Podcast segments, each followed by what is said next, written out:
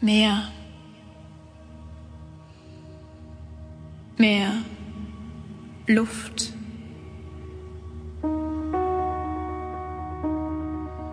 Mehr Raum. Mehr Freude. Mehr Traum. Mehr Leistung. Mehr Schaffen. Mehr Fühlen. Mehr Lassen. Mehr Streben. Mehr Sachen. Mehr Begegnung. Mehr Lachen. Mehr Glaube. Mehr Freiheit. Mehr Erfüllung. Mehr Teilzeit. Mehr gesund. Mehr allein. Mehr haben. Mehr sein. Mehr Wert. Mehr Stimme. Mehr Zweck. Mehr Sinn. Mehr alles. Mehr nichts egal. Mehr her damit. Doch mehr hält Versprechen nicht ein, denn mehr kann nie genug sein. Und so beschleicht uns ein laues Gefühl, dass es mehr geben muss, als ist.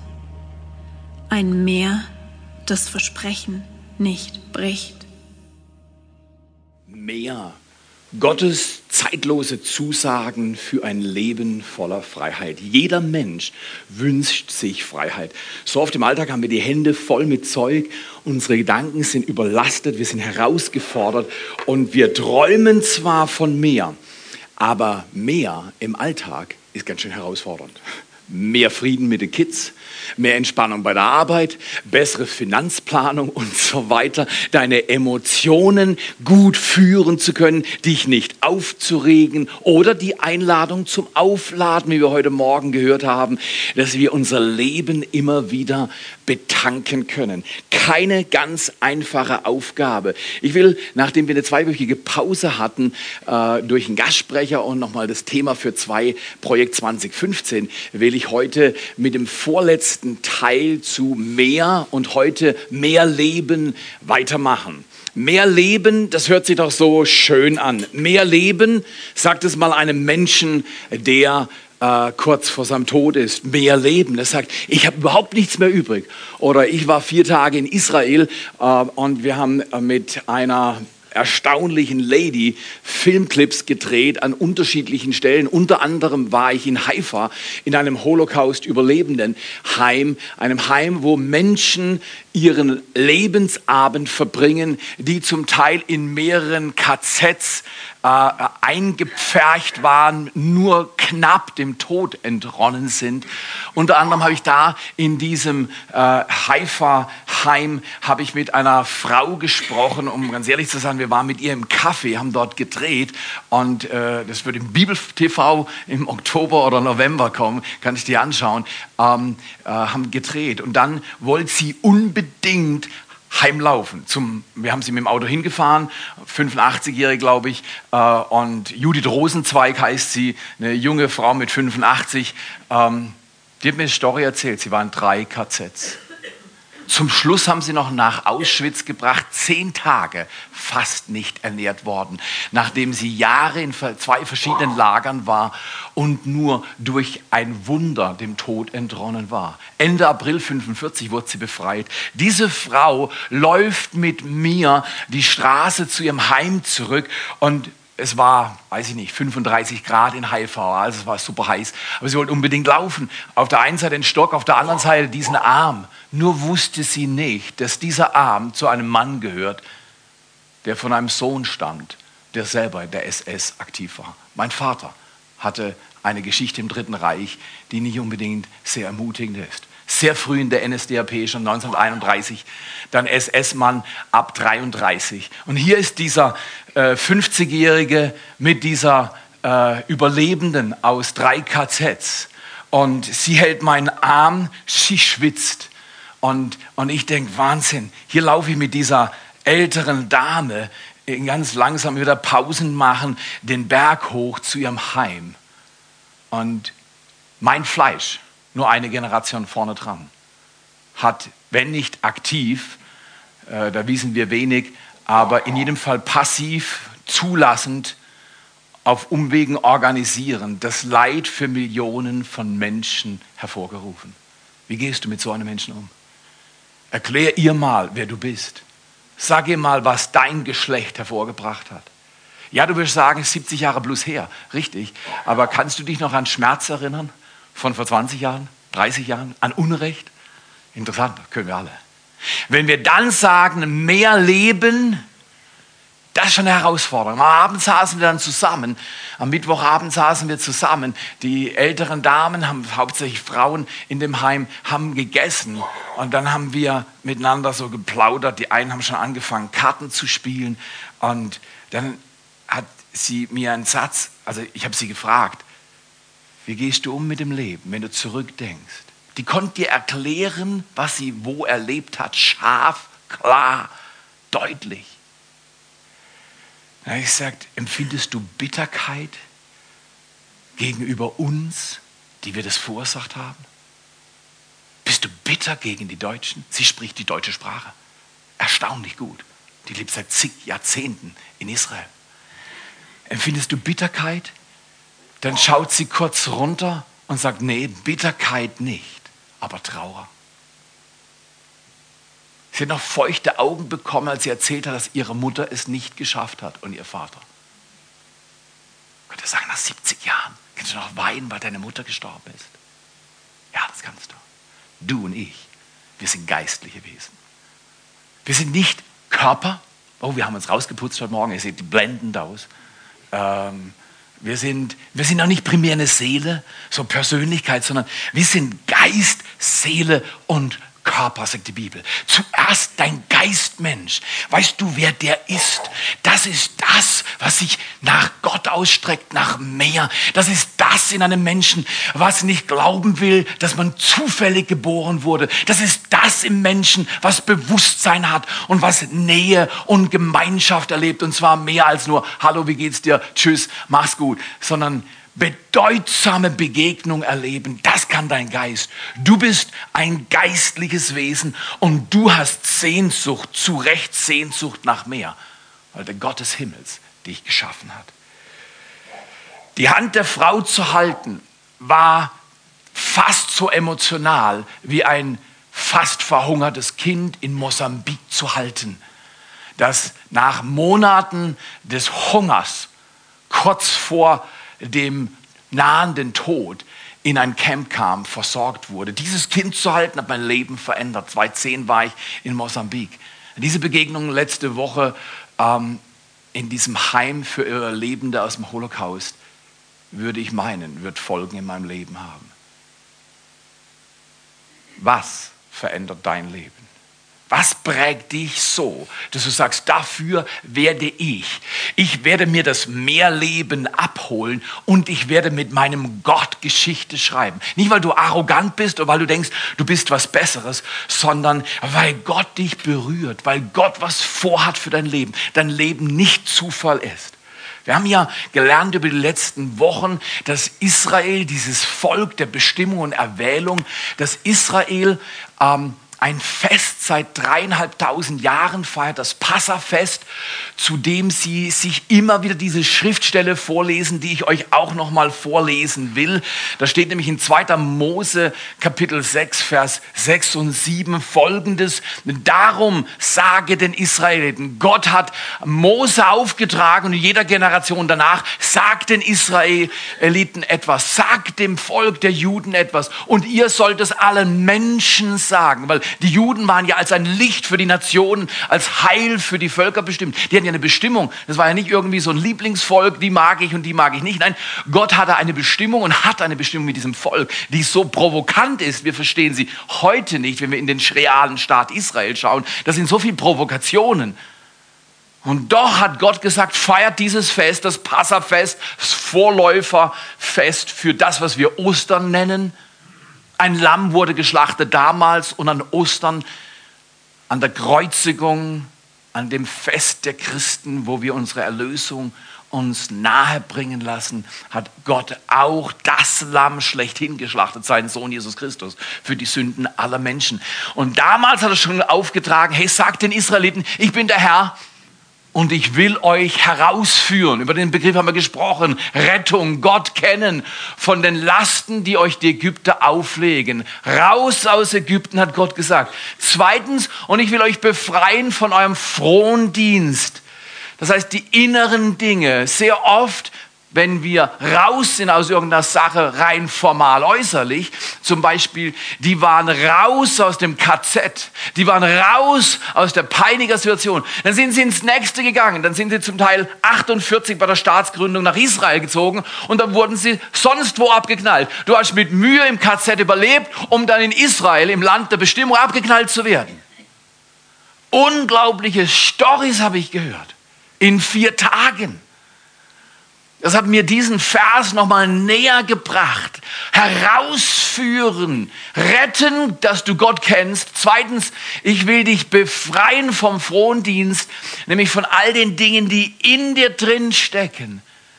Ein Zeugnis, ich glaube, wir werden uns das ansehen, ein Video, vielleicht mal einen ganzen Gottesdienst. Ein Mann hat unsägliches Leid von Männern gelitten. Über drei Jahre unzählige Male missbraucht. Mit Glas penetriert und zerstört. Noch heute hat er Glaspartikel im Körper, ist so traumatisiert, dass er nicht in der Lage ist, sich zu operieren, obwohl es riesiges Theater bringt. Die Story müsst ihr euch reinziehen. Das haben Menschen gemacht. Menschen lassen manchmal andere Menschen zu Vieh werden, zu Ungeziefer, zu etwas, was man wie Dreck wegwischt. Es ist unglaublich und schwer zu fühlen, bis du Menschen begegnest, die das erlebt haben, bis sie ihre Story erzählen.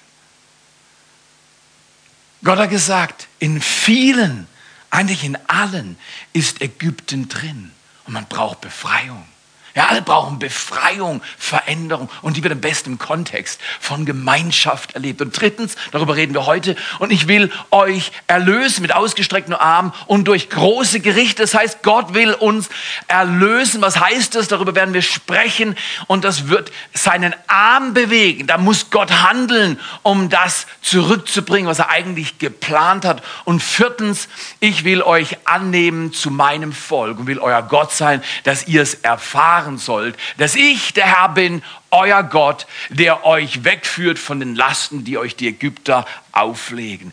Beim Passamal, dann wird gefeiert, nicht wie bei uns das Abendmahl mit einem Becher, sondern da werden vier Becher genommen, die Texte werden gelesen, den zum Beispiel, den ich euch jetzt gerade gelesen habe, und dann wird während der Mahlzeit an die Dinge gedacht, die Gott mit diesem Volk gemacht hat.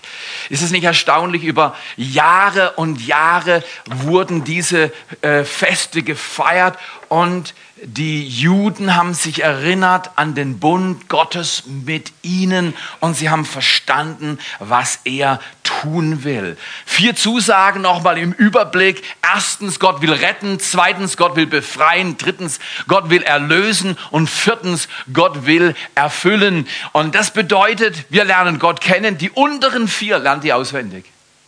Damit kannst du jedem Menschen, der mag überhaupt nichts mit Kirche zu tun haben, du kannst jedem Menschen das Evangelium erklären. Gott finden, alle reden über Gott. Götzen gibt es Tausende, oder? Gott finden, das ist der Schlüssel. Du kannst mit dem Nachbar reden. Du, übrigens, hast du Schwierigkeiten zu glauben, dass dein Leben Zufall ist? Darüber redet jeder. Zufall. Das war doch nur Zufall. Kannst du das glauben? Alles Zufall? Red mit Menschen über Gott kennen oder Befreiung finden. Sagt ja, du, mein Chef, mein Chef, du glaubst es nicht. Alle suchen Befreiung. Oder dann Bestimmung entdecken. Wow, damit beschäftigen wir uns heute und dann einen Unterschied machen. Eines könnte ich nicht dulden, wenn ich das Empfinden hätte, ab jetzt ist mein Leben sinnlos. Du könntest mir Geld geben, du könntest mir Urlaub geben, du könntest mir freie Zeit geben, alles, aber dein Leben, das du ab jetzt lebst, zählt nicht mehr. Damit könnte ich nicht zurechtkommen. Lieber will ich mich plagen und lieber will ich kämpfen und lieber will ich alles geben und Entbehrungen auf mich nehmen. Aber ich will nicht am Ende meines Lebens, oh, schon wieder ein Gottesdienst, schon wieder Kleingruppen. Oh, weißt du, ich habe drei oder vier Kleingruppen in der Woche. Wenn du noch andere Teams hast, das ist erstaunlich. Und manchmal bist du einfach nur leer. Wer ist manchmal leer? Überfordert, Alltag, zu viel Alltag in einem Leben. Wer, wer kennt das? Einfach nur, Jesus, Jesus, hilf mir.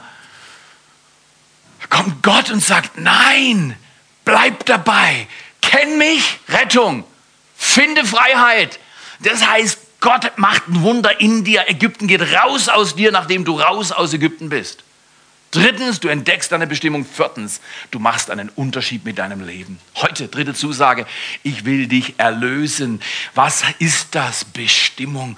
Bestimmung. Ich gebe euch heute ein, ein, ein deutsches Wort was wir mit allen möglichen Sachen verbinden. Wir wollen es neu prägen, weil ich habe kein anderes Wort. Ich habe mal in, der, in meiner, meinem Studium gelernt, ein englisches Wort für das Wort, was ich euch gleich liefere. Das bedeutet mir riesig viel, aber das bedeutet den meisten Deutschen nicht. Wir müssen das nehmen, was wir haben. Und dieses Wort hat was drauf. Aber was heißt, ich will dich erlösen? Bestimmung, dass Gott einen Zweck hat. Erlösen heißt nämlich für den ursprünglichen Zweck befreien.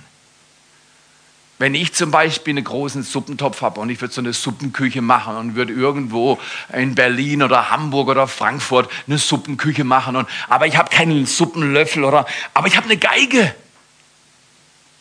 Super, Geige, fast wie ein Kochlöffel, oder? Und dann, ich habe nichts anderes. Dann nehme ich halt die Geige und, und rühre meine Kartoffelsuppe um, richtig? Richtig? Richtig? Guck mal hier es, vor allem wenn es eine von der Frau Mutter, die Geige von der Frau Mutter, der Frau Mutter, die mit Geigen so manches schon getan hat. Wenn es ihre persönliche Geige wäre, dann fasse ich in die Kartoffelsuppe mit dem Stück Holz, Stück Holz, Kochlöffel, meine Mutter auch immer Kochlöffel aus Holz. Das sieht ähnlich aus, komm, rein damit. Und rühre die Suppe um. Dann lege ich sie raus und sage, du, ich kann sie abduschen, du kannst sie gleich wieder haben. Heute Abend hast du ein Konzert, richtig? Erschreckend. Das ist falsch gebraucht. Der Zweck für diese Geige war anders gedacht. Aber so macht Sünde mit dir und mit mir ein Spiel. Es zweckentfremdet dein Leben. Es nimmt dein Leben und macht es zu etwas, wozu es nie gedacht war und wo es dir überhaupt nicht gut tut. Gott will dich wiederherstellen. Er will dir die Becher voll eingießen und er will, dass du befreit wirst von Dingen, die dein Leben zerstört haben. Ich kann mich noch erinnern, am Mittwochabend habe ich ohne, was du kannst nicht hingehen und zu Juden und anfangen zu missionieren. Das willst du dir, das willst du richtig machen. Du, das kommt, das kommt, da muss sehr sensibel sein. Vor allem ich als ein Nachkomme eines SS-Mannes. Da sitze ich am Tisch und habe nichts Besseres zu tun, als gleich einer drüber zu, zu, zu brennen. Aber ich saß mit denen am Tisch und wir haben geredet, haben Karten gespielt. Und dann kommen wir wieder auf das Thema Bitterkeit, Trauer. Und, und dann habe ich gesagt, ich, ich verstehe es, ich, ich, dann frage ich die, die am, am, am, leisesten war, die hat ganz, ganz wenig gesprochen, gesagt, ist das so, dass manchmal über 70 Jahre dein Schmerz wie noch drin ist? Das ist da drin und du wachst über diesen Schmerz und, und, und, und, und der Schmerz bindet dein Leben und du siehst die Frau, die hat feuchte Augen. Und, und, und ist, das, ist das nicht das Schwerste, dass du, nachdem du so viel Schmerz erlebt hast, dass du, dass du dein, dein Herz wieder aufmachst? Und alle Augen am Tisch waren feucht. Und ich sagte, ich weiß nicht, wie ihr das versteht, aber ich habe das in meinem Leben erlebt. Immer wenn ich mein Herz aufmache, wo die schlimmsten Dinge drin sind, die mich am meisten peinigen und demütigen oder die mich überfordern. Immer, wenn ich das, was ich am meisten verbergen will, offenlege, dann kann dieser Gott den Schmerz nehmen. Und die Frau, die keine drei Sätze an diesem Abendessen gesprochen hat, schaut mich an. Und die andere, die sehr viel reden kann. Ich sage, du, das ist richtig. Und plötzlich lachen alle haben dich. Stimmt, dann fliegt der Schmerz raus. Ich möchte heute Mut machen. Erlösung heißt, den ursprünglichen Zweck für dein Leben, die Bestimmung zu entdecken, sie wiederherstellen zu lassen, verändert zu werden. Dazu muss man lernen, sich zu sehen, wie Gott dich sieht Lerne dich zu sehen, wie Gott dich sieht. Ich weiß nicht, ob du Vers, Epheser 2, Vers 20, äh, 2, Vers 10 kennst. Da heißt es, wir sind geschaffen in Jesus Christus. Nicht Evolution, nicht Zufall. Ha, bums, da war er da. Wow, ich habe gar nicht, ich habe gehört von einem Mann, äh, der viele Kinder hat und sagt, dann kam das letzte, meine Frau kam zu mir und hat gesagt, mm, ich bin noch mal schwanger. Und er sagt, ich habe mich Wochen mit der Info geplagt. Noch ein Kind. Und er gesagt, heute so tolles Menschlein, so ein tolles Menschlein. Aber es war so berührend, wie er sagte, ah, noch ein Kind.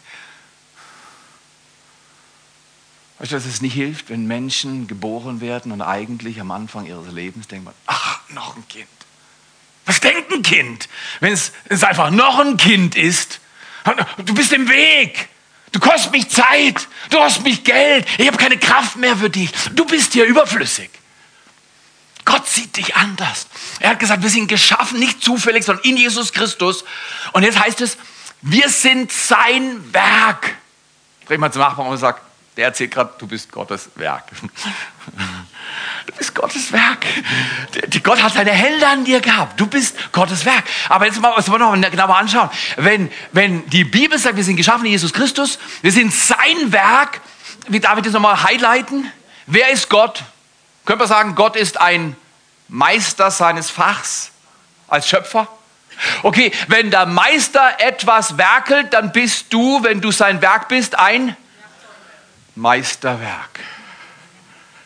Das darf ich nochmal umdrehen. Ist peinlich, richtig. Genau, mach's trotzdem. Ist sehr peinlich. Ist richtig, mach's trotzdem. Und sag mal zum übernächsten Nachbar, denn einen hat schon angequatscht, war schon unerhöflich. Im Gottesdienst quatscht man niemand an. Geh mal zum übernächsten Nachbar und sag, lehn dich mal rüber. Hoffentlich ist Zähne geputzt. Äh, lehn dich mal rüber und sag, du bist Gottes Meisterwerk. Du bist ein Meisterwerk. Du bist grandios. Ich möchte mal einen Witz erzählen. Ist gar nicht so einfach mit dem Meisterwerk, das zu glauben kam ein Mann in die Tierhandlung.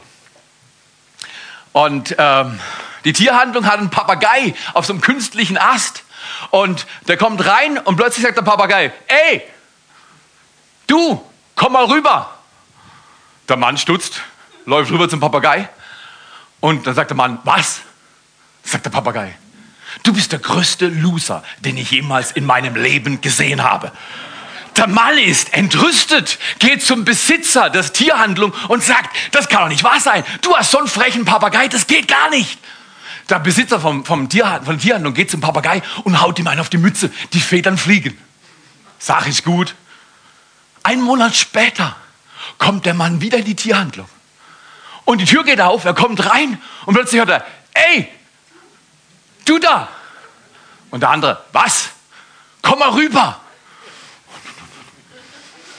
läuft rüber zum Papagei und sagt provokant, was?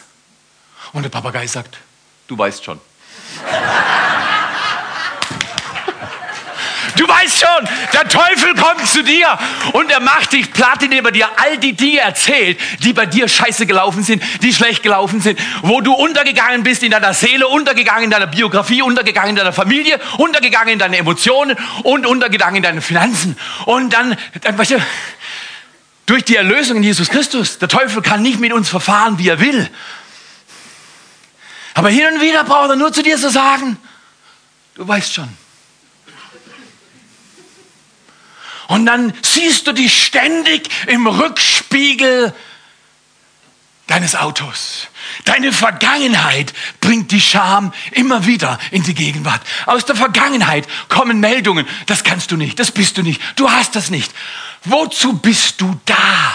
Lerne dich zu sehen, wie Gott dich sieht. Und bitte, lass den einen oder anderen Papagei mal aus. Wenn er ruft, ey, ey, komm mal her. Er sagt zum Papagei, du willst nicht, dass ich komme, weil ich bin ein Geschöpf geschaffen im Ebenbild Gottes. Und mein Losertum ist am Kreuz zu Ende gekommen. Und er gibt mir ein brandneues Leben und er formt mich und er schenkt mir den Becher neu ein. Ich darf ihn kennen. Ich darf Befreiung finden.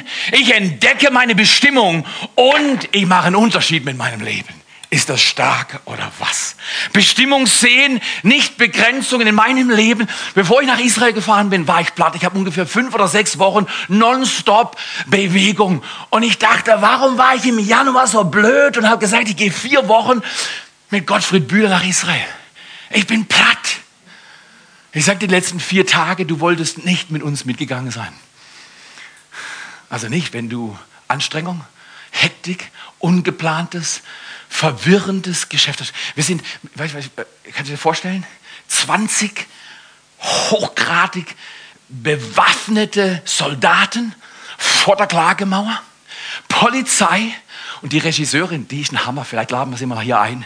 Äh, sie sagt, sie ist Atheistin, aber ein Hammergirl.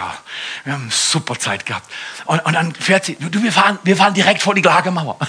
Kein Parkplatz, nicht die Schlange, nicht der große Bus und dann eine halbe Stunde in über 30 Grad zur Lagermauer laufen. Nein, nein, nein, nein. Sie fährt eiskalt zu den bewaffneten Soldaten.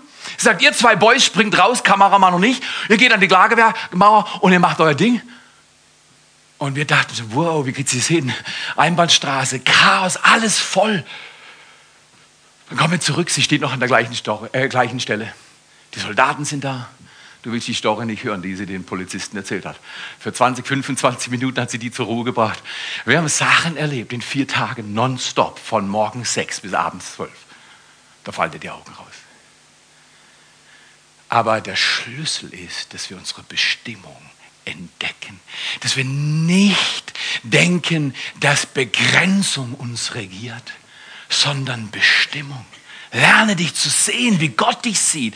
Dann kriegst du einen Schlüssel in die Hand gelegt und er hat mit deinen Gaben zu tun. Mit den Geschenken Gottes. Im Neuen Testament gibt es ein Wort, Charisma oder Charismata. Charis ist Gnade und Charismata sind die Gnadengaben, die Gott in Menschen legt, um sie zu befähigen, um sie zu ermächtigen, zu tun, wozu er sie geschaffen hat. Der Schlüssel oder ein Schlüssel zu deiner Bestimmung ist, dass du herausfindest, das ist Bestimmung, wer bin ich eigentlich? Was habe ich eigentlich? Was hat Gott in den Pott von Theo gelegt? Was hat er in mein Leben gelegt? Lange Zeit dachte ich, ich bin zu nichts zu gebrauchen. Ich bin ein Loser, habe zu oft dem Papagei zugehört, der mir immer wieder sagte, du weißt schon, du, du, du weißt schon. Und Gott hat über Jahre in mein Leben investiert und hat gesagt, hör nicht auf den Papagei. Lies mein Wort. Bleib nah bei mir. Nimm dir die Einladung zum Aufladen und lass dein Leben aufladen. Nicht nur an Pfingsten, sondern jeden Tag. Und bringe dein Leben vorwärts mit diesem Gott. Okay, erster Punkt zum Schluss. Äh, drei Gedanken zum Thema Schicksal. Schöpfung offenbart Schicksal. Ich habe lange, lange, lange, lange her, ist dass ich den Satz gehört habe, der hat mein Leben verändert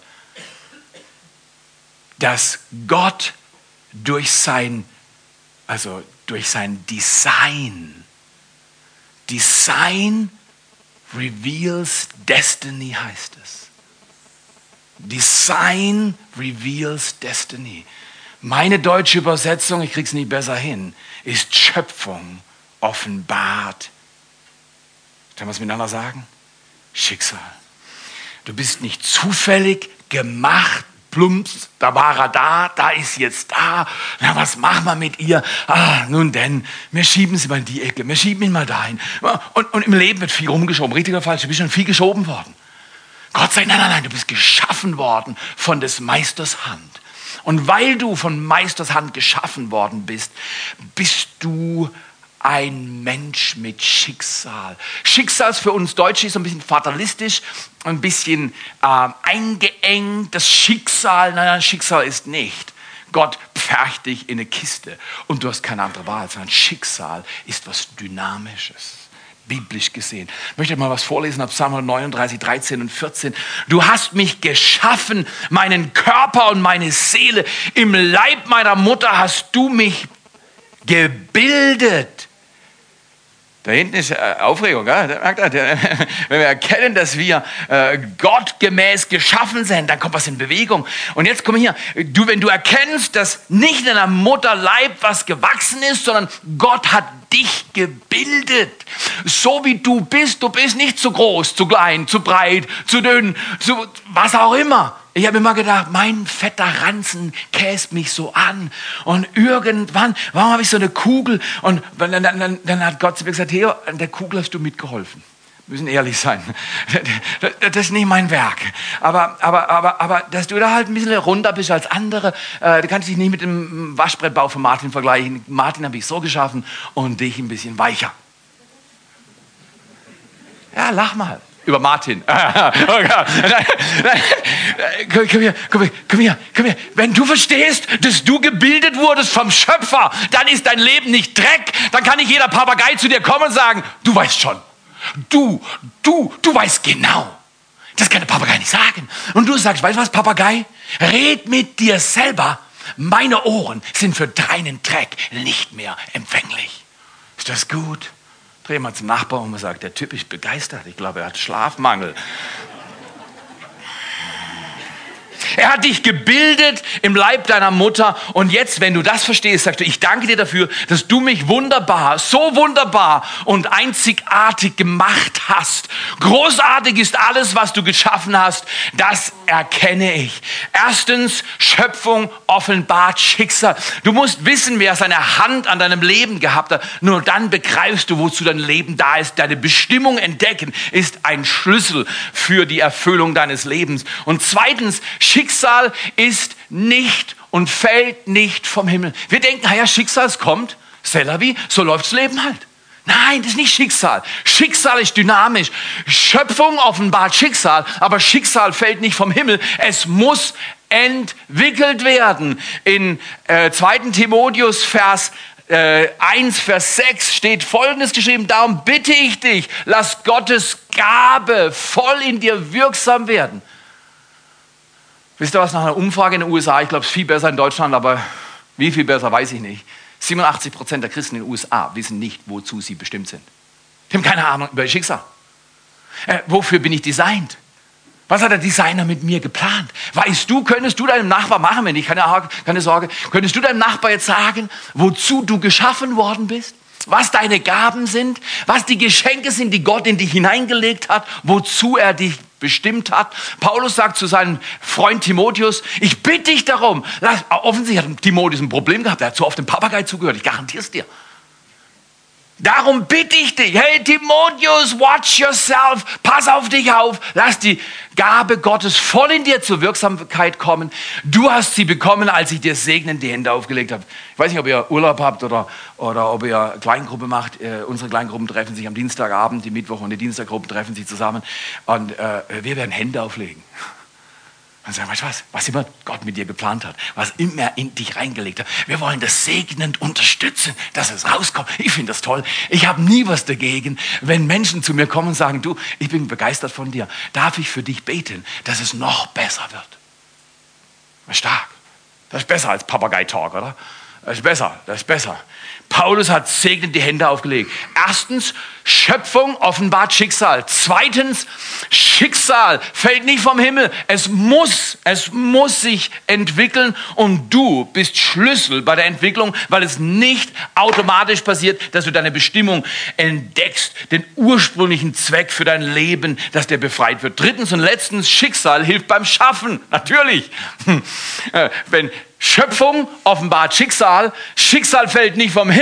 Wenn das, was Gott geplant hat, entdeckt wird in deinem Leben, dann hilft es enorm beim Schaffen. Ich sag dir, nachdem ich gewusst habe, dass Gott mir eine Gabe gegeben hat, zu verkündigen, zu reden. Weißt du was? Ich bin in, in, äh, neben der David-Zitadelle. Die Regisseurin hat gesagt, weißt du was? Ich brauche für meinen Film, brauche ich noch einen, einen Deppen, der einen Soldaten umarmt. Also die hat, die, hat, die hat Sprache drauf, die will ich dir im O-Ton nicht liefern, aber die war heiß, die Lady. Und hat gesagt, weißt du was, ja, zeig mir auf den Soldaten, den ich umarmen soll, ich mach's. Beim ersten hat es nicht geklappt, wollte nichts von mir wissen, weil er hat nicht Englisch gesprochen und, und, und war, hat eine riesen Knarre gehabt. Und der zweite, der war sogar so nett, der hat noch einen Kollegen gehabt, da haben wir uns zu dritt auf die Bank gesetzt, sein riesen Maschinengewehrteil über mein Bein gelegt und ich habe sie umarmt und der hat Bilder von uns gemacht oder gefilmt. Weißt du was? Wenn du nicht weißt, was du kannst, ich bin mutig, manchmal sogar frech, hoffentlich nicht bei dir. Ich bin mutig, ich wage was, das ist mein Portfolio, das ist in mir drin. Wenn du nicht so mutig bist wie ich, überhaupt nicht schlimm. Nicht alle müssen gleich mutig sein, aber entdecke, wer, wer du bist und was Gott mit dir geschaffen hat. Schicksal offenbart Schöpfung offenbart Schicksal. Schicksal fällt nicht vom Himmel. Es muss entwickelt werden. Und Schicksal hilft beim Schaffen. Nur, oder den Bibelvers will ich euch nicht vorenthalten aus 1. Äh, Petrus 4, Vers 10. Jeder soll dem anderen mit der Begabung dienen, die ihm Gott gegeben hat. Wenn ihr die vielen Gaben, also die Geschenken, die Charismata Gottes in dieser Weise gebraucht, setzt ihr sie richtig ein.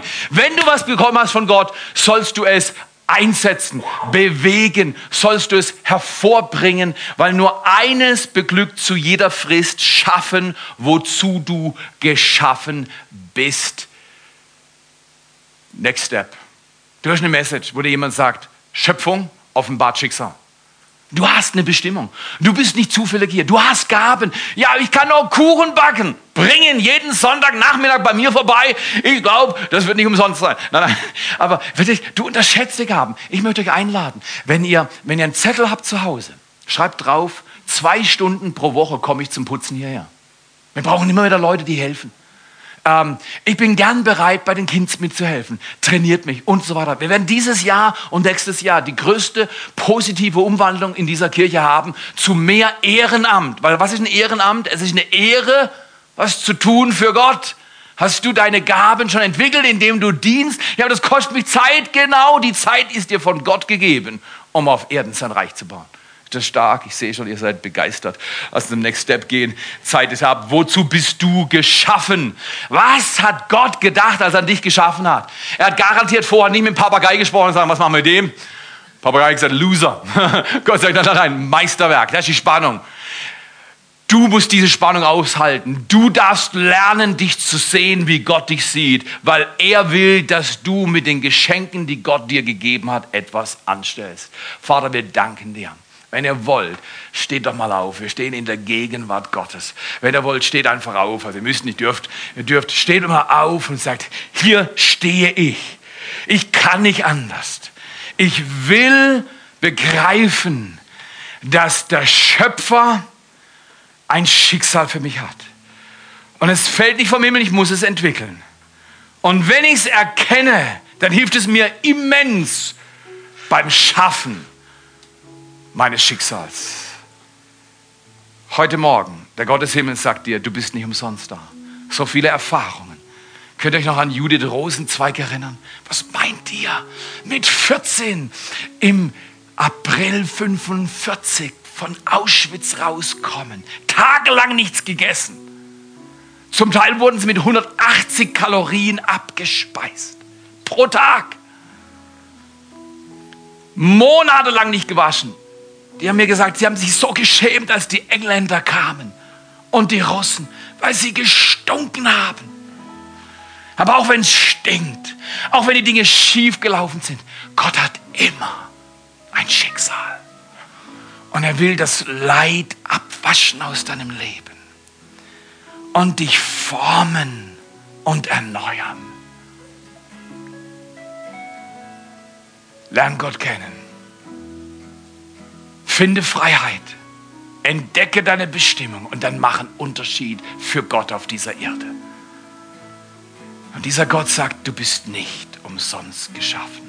Du bist hier nicht zufällig im Jahre 2015. Ich habe eine Absicht mit dir. Frage mich, oh Gott, wozu hast du mein Leben geplant? Er sagt es dir. Manche hören es jetzt gerade. An Pfingsten gäbe es einen besseren Tag, die Bestimmung zu entdecken. Doch ich bin ein Helfer. Ich bin eine Lehrerin. Ich kann Inhalte gut weitergeben. Ich kann das. Ich bin dies. Ich habe jenes. Empfangt die Gabe neu, die Gott in euch gelegt hat. Empfangt des Wirkens seines Geistes, der nicht nachlässt, dass in uns etwas geformt wird, was er vor Grundlegung der Welt schon bestimmt hat. Vater, wir danken dir. Wir danken dir an diesem Tag, dass du uns befähigst, dass unser Schicksal geformt wird.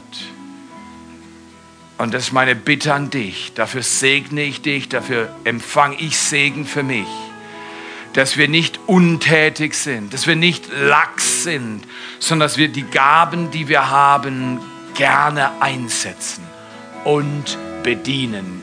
In Jesu Namen. In Jesu Namen. Amen.